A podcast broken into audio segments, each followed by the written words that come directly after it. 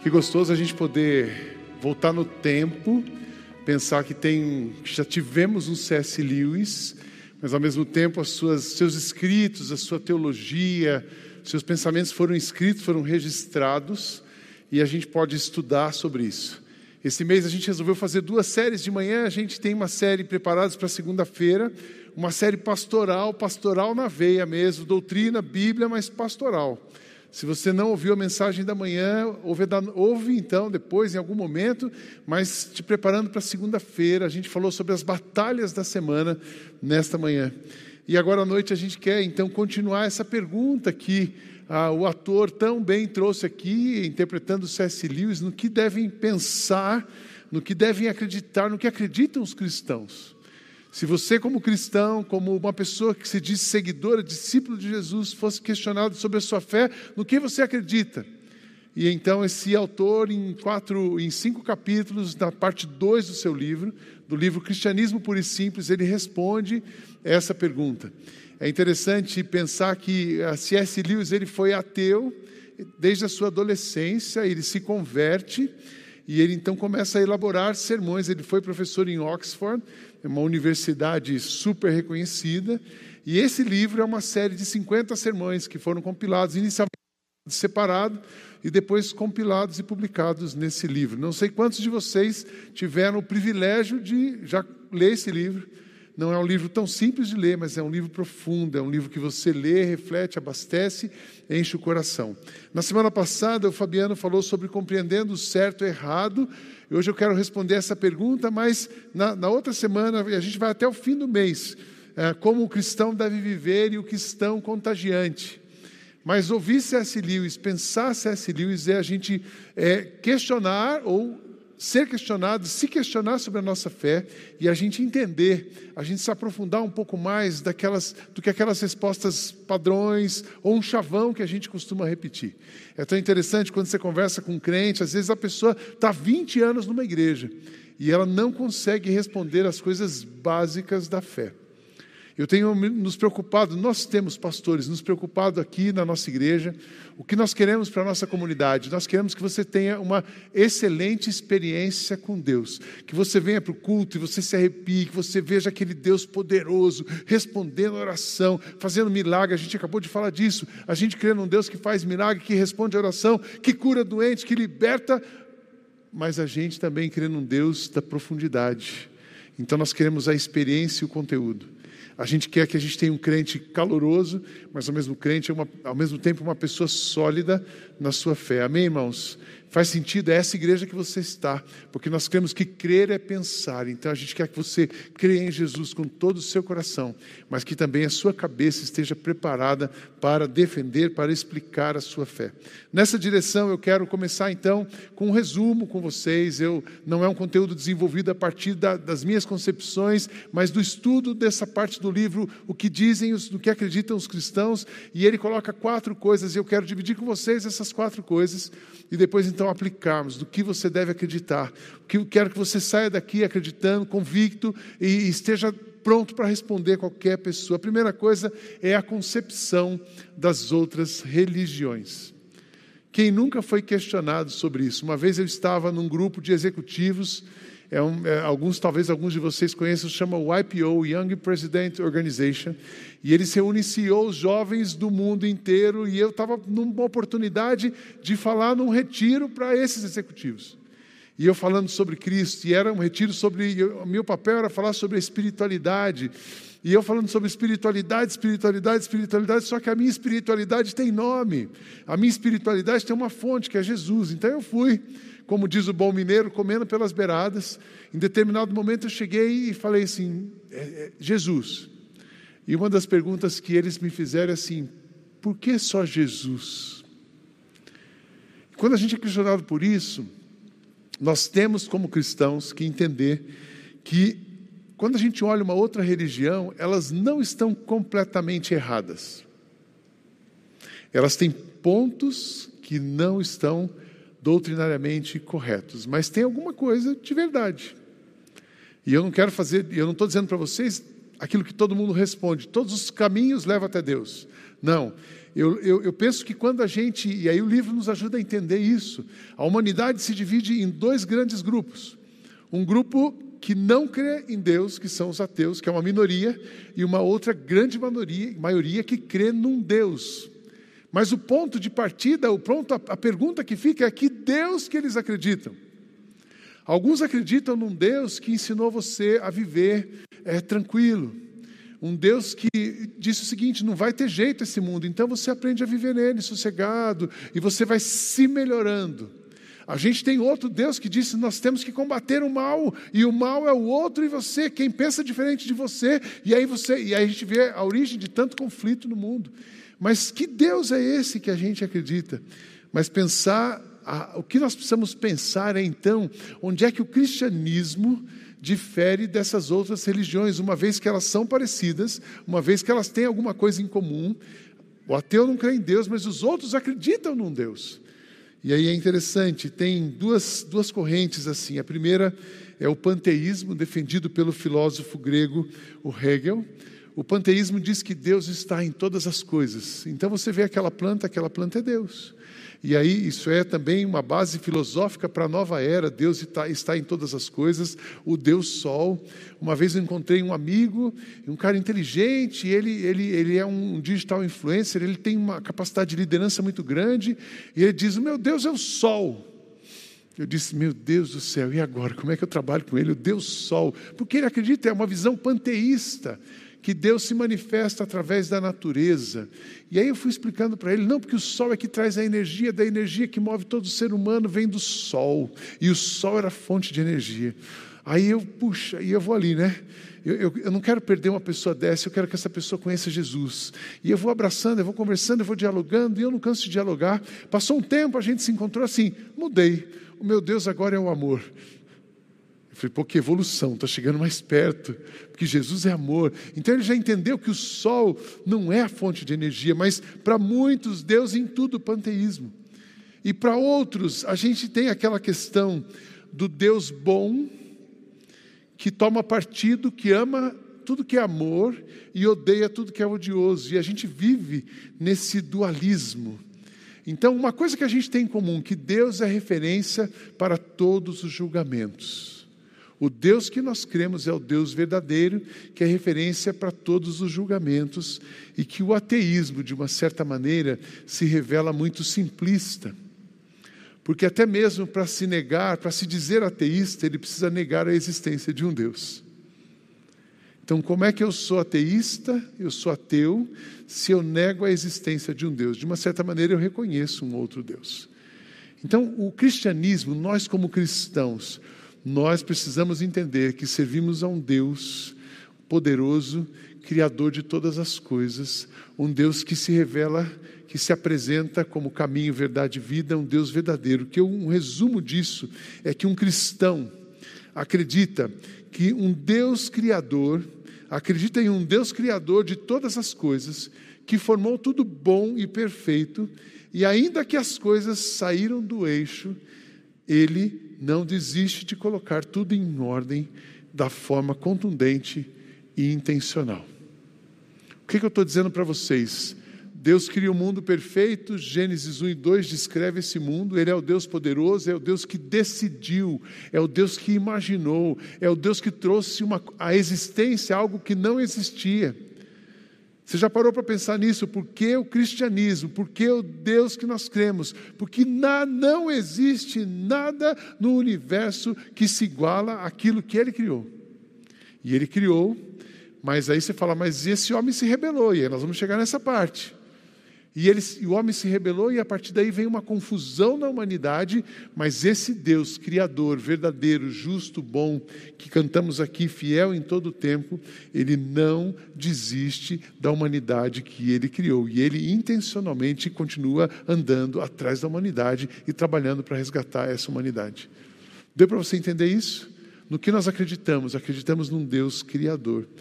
Mas então, tudo bem, eu poderia ficar nesse ponto. A gente acredita num Deus bom, que faz tudo bom, que está lá no céu, que julga a gente. Aí o, o C.S. Lewis ele fala que esse é o cristianismo água com açúcar. Aí eu lendo isso, estudando um pouco mais essa semana, eu falei assim: puxa, esse é o cristianismo que eu ouvia quando eu era criança aquele Deus julgador que está sentado lá longe, é um Deus imanente, ele não habita entre nós, ele está como um pai sentado num trono e ele olha para nós, ele é bom, ele é perfeito. Se você faz o que ele quer e você está alinhado com ele, você é bonzinho e perfeito. Mas se você desobedece a esse Deus, ele vai castigá-lo, ele vai puni-lo. Isso, o cristianismo, é, é o, o C.S. Lewis chama de cristianismo água com açúcar. E é tão simplista quanto aquele ateísmo que não acredita em Deus. Você acreditar num Deus distante, que não intervém, que não fala, que não interage, que não ouve você, que não vive com você. Esse cristianismo é superficial. E o cristianismo não é superficial, pois a realidade não é tão simples e pura. Cristianismo traz uma realidade que nós nunca poderíamos ter imaginado, muito menos criado. Essa história da separação da terra e céu, a separação do dia e da noite, como que uma pessoa foi capaz de fazer isso. Eu quero dizer para você, isso é impossível um ser humano fazer algo parecido. Você já viu alguém criando o um universo? Você já viu alguém separando terra e mar?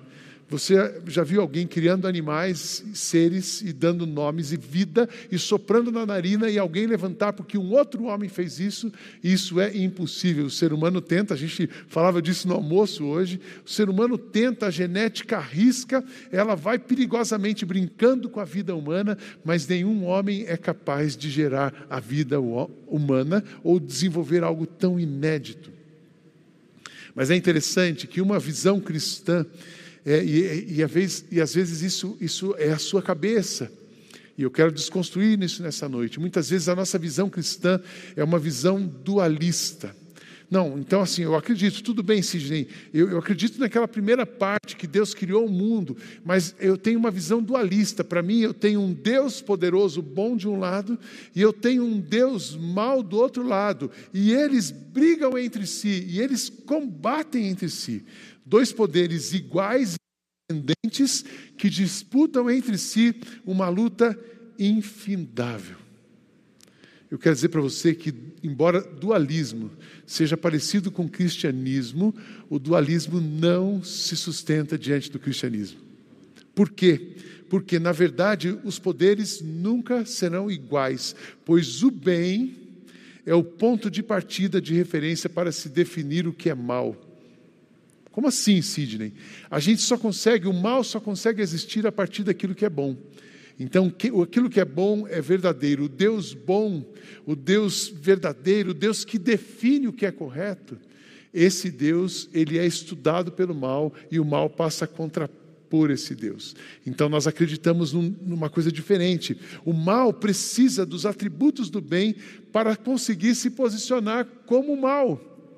Para uma pessoa, para alguém dizer o que é mal, ele precisa da referência do bem, ele precisa ter uma inteligência mínima, ele precisa ter um julgamento mínimo. E, onde é que, e de onde vem essa inteligência e esse julgamento? De alguém que é bom.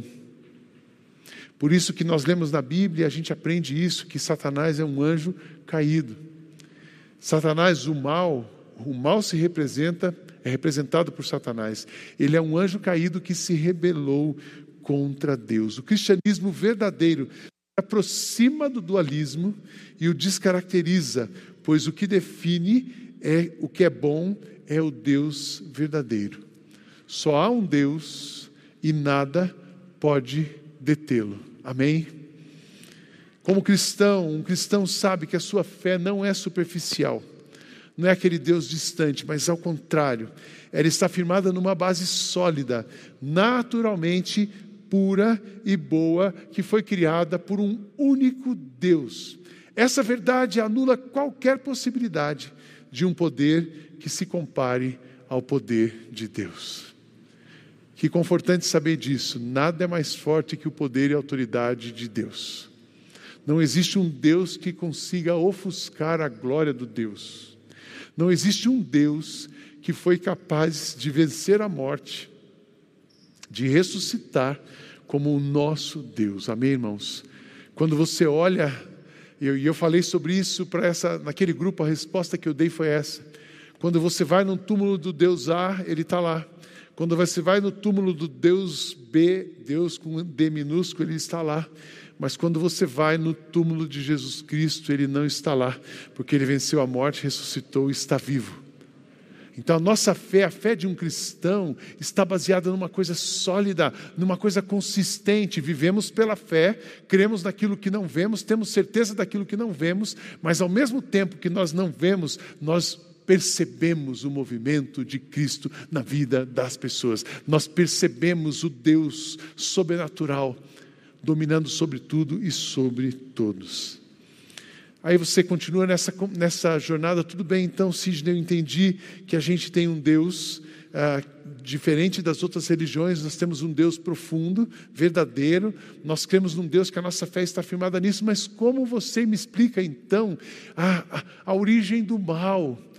Como que você explica para mim o que está acontecendo? Se a gente tem um Deus verdadeiro que é mais forte do que o mal, por que ele não parou essa guerra na Ucrânia até agora? Por que, que ele não, por que, que ele está permitindo que pessoas passem fome? Por que, que está acontecendo essa maldade no mundo? Por que, que aconteceu uma pandemia dois anos atrás? Ela começa dois anos atrás e a gente sofre os efeitos disso tudo. E aí vem uma terceira coisa que um cristão precisa entender, que é o livre arbítrio. Deus criou coisas, pessoas, dotadas de livre arbítrio e as, e as criaturas têm a opção de escolher entre o bem e o mal. Você fala assim, puxa, mas se Deus sabia, se Ele é soberano, verdadeiro e poderoso, Ele sabia que o homem que Ele criou ia cair, ia fazer uma escolha errada. E aí aquela história, sem as piadinhas de que foi a mulher, foi o homem, foi o homem que Deus criou. Homem e mulher, ambos caíram. A humanidade cai ali. Por que, que Deus então não impediu que eles caíssem? Porque a única maneira de você eh, criar algo que seja totalmente livre e feliz, a possibilidade de alguém ser feliz, ela ela ter a possibilidade de ser livre. E a única possibilidade de uma pessoa ser livre é ela ter a escolha do livre arbítrio. Deu para entender isso? Olha, eu vou criar você, você vai ser feliz, mas você só vai ser feliz se fizer tudo que eu mando. Isso é impossível. Então Deus cria o ser humano e Deus dá para ele todas as condições para que ele tome decisões, porque assim ele tem liberdade eu, eu traduzo isso para o lado pastoral, quando eu estou aconselhando uma pessoa, eu falo assim: Deus ama tanto o homem que ele criou, Deus respeita tanto o homem que ele criou, que ele criou a sua imagem e semelhança, em perfeição, e deu para esse homem ah, o espaço para ele tomar as suas decisões e decidir quem ele queria seguir. Deus não obriga ninguém a segui-lo, mesmo que ele tenha criado cada um de nós para a sua glória. Então, esse livre-arbítrio é muito interessante, porque Deus sabia, ele é fonte do poder e do raciocínio, mas ele criou as pessoas com um ego. E aí, os psicólogos, o ego, o id, o superego, ele criou as pessoas com um ego, e esse ego é capaz de fazer escolhas. E, na verdade, esse foi o grande problema da humanidade. E esse é o pecado da humanidade. Esse foi o pecado que Satanás ensinou à humanidade. Satanás chega para o homem e diz assim: Você pode escolher ser igual a Deus. E, e aquilo inflou o ego do homem. E aí que a gente começa a entender uma guerra na Ucrânia. Aquilo é um homem com ego inflado, achando que ele é tão poderoso como Deus, e ele começa a massacrar as pessoas. É assim que a gente consegue entender a humanidade, a, a, a maldade de uma pessoa contra a outra. Quando a gente vê duas pessoas conflituosas e uma pessoa armando maldade contra a outra, certamente ela tem um problema de ego, ela está com o ego dela é, inflado, ferido, doente, porque ela começa a tomar decisões se achando superior ao outro. É muito interessante, porque esse foi o pecado que, que o Satanás ensinou para a humanidade. E é impossível, e eu quero dizer isso para vocês: é impossível uma coisa funcionar bem com base no ego de uma humanidade.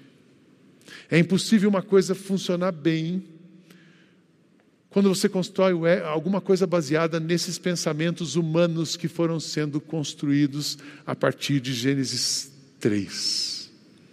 É interessante, a gente tem aqui em Gênesis 1 e 2 o conceito de família. A gente tem em Gênesis 1 e 2 o conceito de homem e mulher.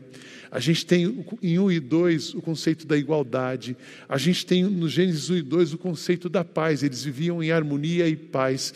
A gente tem o conceito em Gênesis 1 e 2 do que seria um mundo é, ecologicamente equilibrado. Mas o ego do ser humano, o ego do ser humano, no, inflado por Satanás, instruído por Satanás, toma decisão, ele acha que ele poderia ser como Deus e dominar coisas. Então, a partir dali, ele cai e começa a criar as suas éticas. É tão interessante quando a gente pensa sobre família. Aí o homem diz assim: não, aquele modelo de família não serve mais. Qual é o modelo de família? Aí você vai criando os seus modelos de família. E aí você vai, vai evoluindo, evoluindo, evoluindo. Há uns 10 anos atrás saiu no jornal o primeiro, a primeira, o primeiro casamento celebrado por dois, duas mulheres e um homem. Era um casamento que, ao invés de ser um homem e uma mulher, eram duas mulheres e um homem. Há uns dois, três anos atrás, saiu numa revista aqui de São Paulo que uma nova família surgia. Eram três homens que decidiram se casar e eles eram, então, não um casal, porque não eram mais, eram dois, mas era uma família. Três homens se casaram. E aí a gente começa a ver aquele, aquela. Tem uma hora que acontece é, recentemente eu li sobre isso, eu não me, lembro, não me lembro do nome agora, mas quando as pessoas não olham, elas olham para a humanidade, não existe ninguém à altura delas, então elas casam com elas mesmas. Já viram isso? Tem gente casando-se consigo mesmo, então faz a festa, traz os convidados, compra o vestido de noiva, manda o convite. Quem é a outra pessoa? Sou eu mesmo, porque não tem ninguém bom na humanidade que seja como eu. Percebe que não é possível construir nada sólido, saudável, equilibrado, baseado no pensamento egoísta da humanidade. Então o que Deus faz? Deus dá um choque de realidade enviando Jesus. Mas por que Jesus? Como é que Deus faz isso? Porque tudo que ele disse a respeito de si mesmo só poderia partir de uma mente limpa, pura e 100% boa. Então, a intervenção que Deus vai, que Deus faz, esse choque de realidade que Deus dá no mundo, na verdade, Ele está dizendo assim: olha, vocês não podem construir nada bom a partir de vocês, mas eu volto no meio de vocês, eu vou habitar no meio de vocês, para que vocês então possam ter uma mente renovada, para que vocês possam ter a sua história redimida porque a única maneira de vocês construírem algo equilibrado, saudável, transparente, equilibrado ecologicamente, familiarmente, que produza a felicidade, que traga para você a felicidade, é você trabalhar com a minha mente 100% pura, boa e saudável. Então ele dá um choque de realidade enviando Jesus. Por isso Jesus, ele é muito mais do que um mestre moral.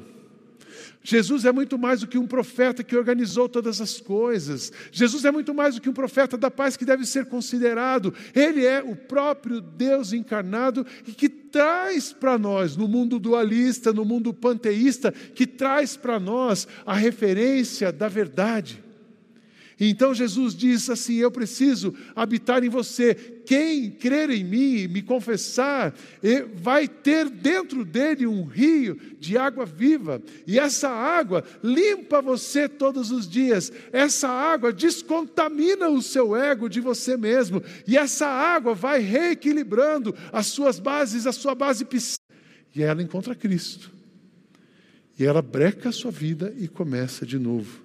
Porque um cristão sabe que tem a liberdade de escolher o caminho que vai seguir, mas escolheu seguir a Cristo, o caminho, a verdade e a vida. Um cristão faz essa escolha porque sabe que não existe vida sem a presença de Jesus. Qualquer outro Deus que se construiu a partir da humanidade, ele vai ter esse mesmo ego caído ele vai ter esse mesmo ego inflado, ele vai ter esse mesmo ego doente, tentando ser como aquele Deus verdadeiro que criou todas as coisas. por isso Cristo. E aí a quarta coisa que um cristão deve acreditar, que a redenção completa está em Cristo Jesus. Porque Jesus, Jesus é o Deus que aportou de forma humana no mundo que ele criou e que estava ocupado pelo inimigo. Como assim? O mundo que ele criou, o mundo perfeito, o inimigo invade, ele conseguiu contaminar o coração, o ego desse homem. E ele, continua, ele consegue contaminar a humanidade. Então Deus faz uma intervenção, ele ocupa. E a crença central do cristianismo é que a morte de Cristo, de Cristo nos coloca em ordem com Deus e nos permite um novo começo. Na verdade, a morte de Cristo, quando Cristo morre e ressuscita, ele mata a morte. E a partir dali, então, aqueles que acreditam no seu nome têm vida e vida completa. A morte e ressurreição de Jesus é precisamente o ponto da história no algo inimaginável vindo de fora que se mostrou em nosso mundo. Cristo morreu pelos nossos pecados, morreu por nós, lavou os nossos pecados e a sua morte anulou a própria morte. Algum homem poderia fazer isso? Algum homem se daria no lugar de outro e algum homem ressuscitaria no terceiro dia, derrotando toda a autoridade e poder da morte sobre a vida de uma pessoa? A única pessoa que fez, que faz isso é Cristo. O homem entende que esse movimento de Cristo, entende esse movimento de Cristo. Quando é que um homem entende isso? Quando ele dá uma marcha ré, acelerada no rumo que a humanidade segue, chamada de arrependimento. Então, enquanto um homem não entende o sacrifício de Cristo, não entende a redenção de Cristo, ele vai dando passos, ele vai cantando: Vida leva eu, deixa a vida me levar, a vida leva eu.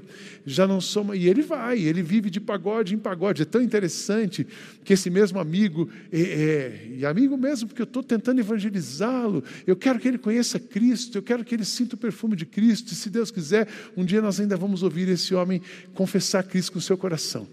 Dias atrás ele me, ele me escreveu: Pô, meu amigo, meu pastor, eu estou com uma saudade de você. Falei, que joia, vamos nos encontrar, vamos. Eu estou fazendo todo domingo, no fim da tarde, uma roda de samba na minha casa, e vai ser uma honra ter você com a gente. Assim, cara, domingo à tarde para mim não dá. Se fizer uma roda de samba na segunda-feira, até que vou. Mas no domingo, porque ele ainda não conseguiu entender. Então, enquanto a gente, enquanto o ser humano não entende a realidade de Cristo, ele termina o domingo dele numa roda de samba. Enquanto o ser humano não entende a realidade de Cristo, ele vai sair daqui agora, como você, talvez, você ainda não entendeu essa realidade de Cristo, e esse é um risco que você corre. Você vai sair daqui agora e vai entrar no seu carro como se nada tivesse acontecido. Você vai falar assim: nossa, que cara chato, não entendi nada do que ele falou, ainda fica imitando lá aquele irlandês. Não quero mais voltar nessa igreja, não. Eu quero uma igreja que grita mais porque você não entendeu a realidade de Cristo. Porque quando uma pessoa entende a realidade de Cristo, ela para e fala assim: opa, não tem vida sem Cristo. Opa, não tem dinheiro que possa me comprar a paz que Cristo dá. Não tem nada material nesse mundo que traga felicidade para minha casa, a não ser a presença de Cristo e as palavras dele. E aí você dá uma acelerada, você dá uma pisada no freio.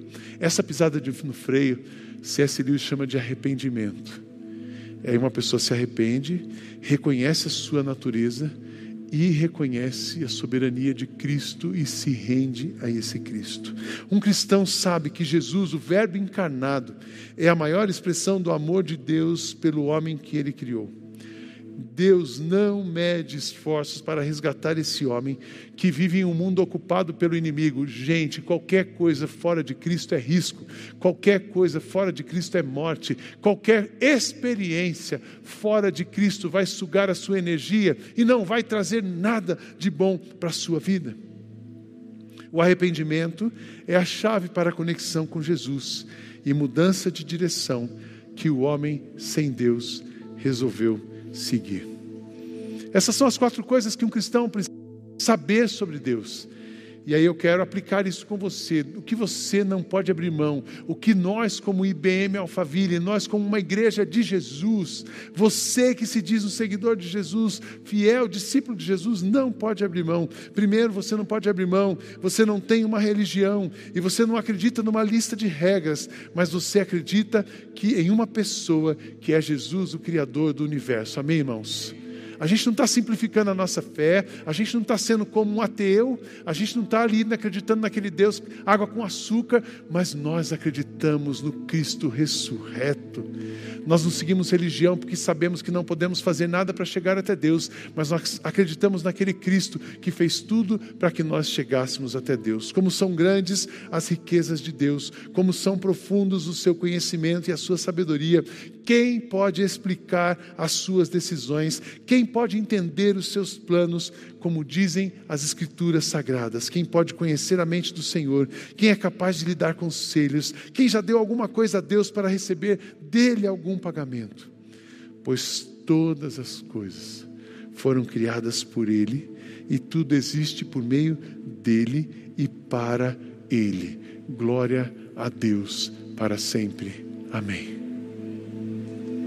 Quando alguém perguntar que religião você tem, você fala assim: nenhuma. Eu sigo Jesus, aquele que morreu por mim, aquele que se deu por mim, o Deus encarnado, que reorganizou a humanidade e reorganizou a minha vida. Eu costumo dizer isso para as pessoas, e às vezes eu dou um choque na pessoa. A pessoa, qual é a sua religião mesmo? Porque as pessoas fazem uma confusão, elas pensam que batista é uma religião. E eu falo assim: você é evangélico? Você é batista? Você é. E eu falo assim: eu não tenho religião. Eu não sou evangélico e eu não sou católico. Eu sou cristão. Eu ouço a voz de Cristo, eu sigo Cristo e é a, a pessoa, tudo que eu faço na minha vida vem dele, por ele e é para ele. É isso que você não pode abrir mão. Amém, irmãos? Eu quero, eu gostaria muito que vocês fossem maduros e tão seguros da pessoa de Cristo e tão convictos do sacrifício de Cristo que nenhum vento de doutrina levasse você para lugar nenhum que não fosse a direção de Cristo.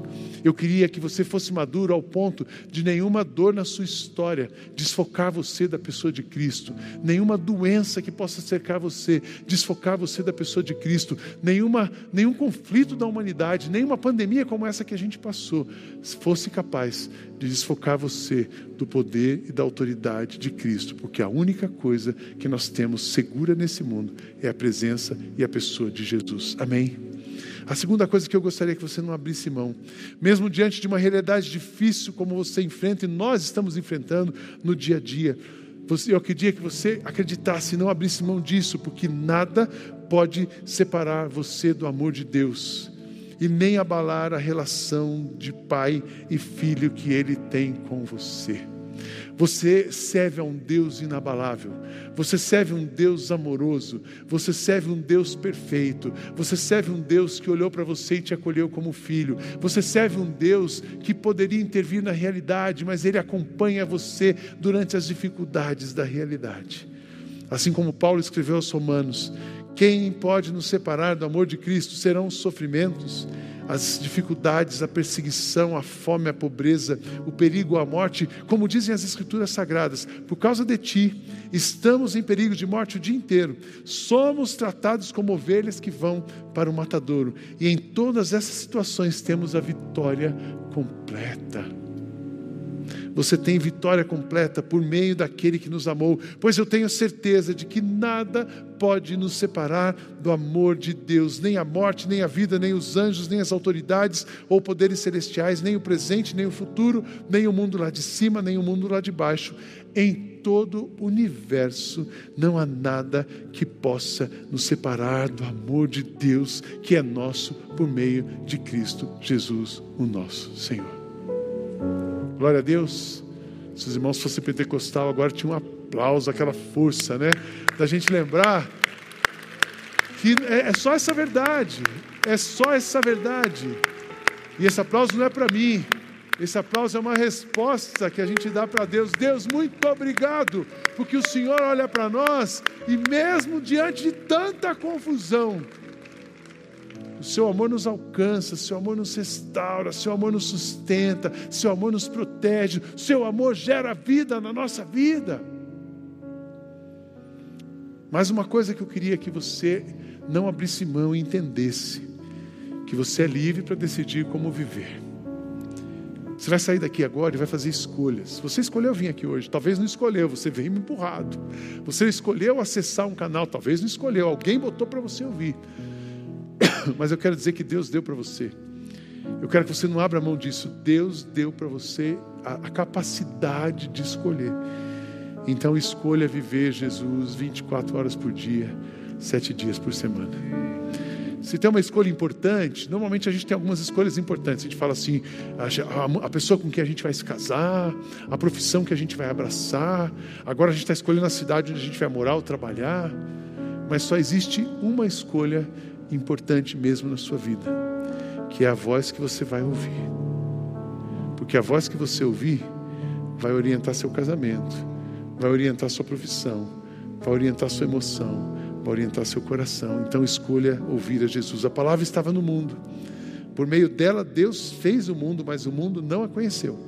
Aquele que é a palavra veio para o seu próprio país, mas o seu povo não o recebeu. Porém, alguns creram nele e receberam a estes pelo, pelo estes e, e, este, e a estes deu o direito, ele deu o direito de se tornarem filhos de Deus. Eles não se tornaram filhos de Deus pelos meios naturais, isto é, não nasceram como nascem os filhos de um pai humano. O próprio Deus é quem foi o pai deles. Todos aqueles que reconheceram e confessaram Cristo como seu Salvador se tornaram filhos de Deus. Que você faça essa escolha, que você perceba a sua condição que você escolha Jesus. E por último, eu quero que você não abra mão de entender que quando você está em Cristo, todas as coisas são renovadas na sua vida. Seja, eu estou precisando de renovo. Cristo renova a sua vida.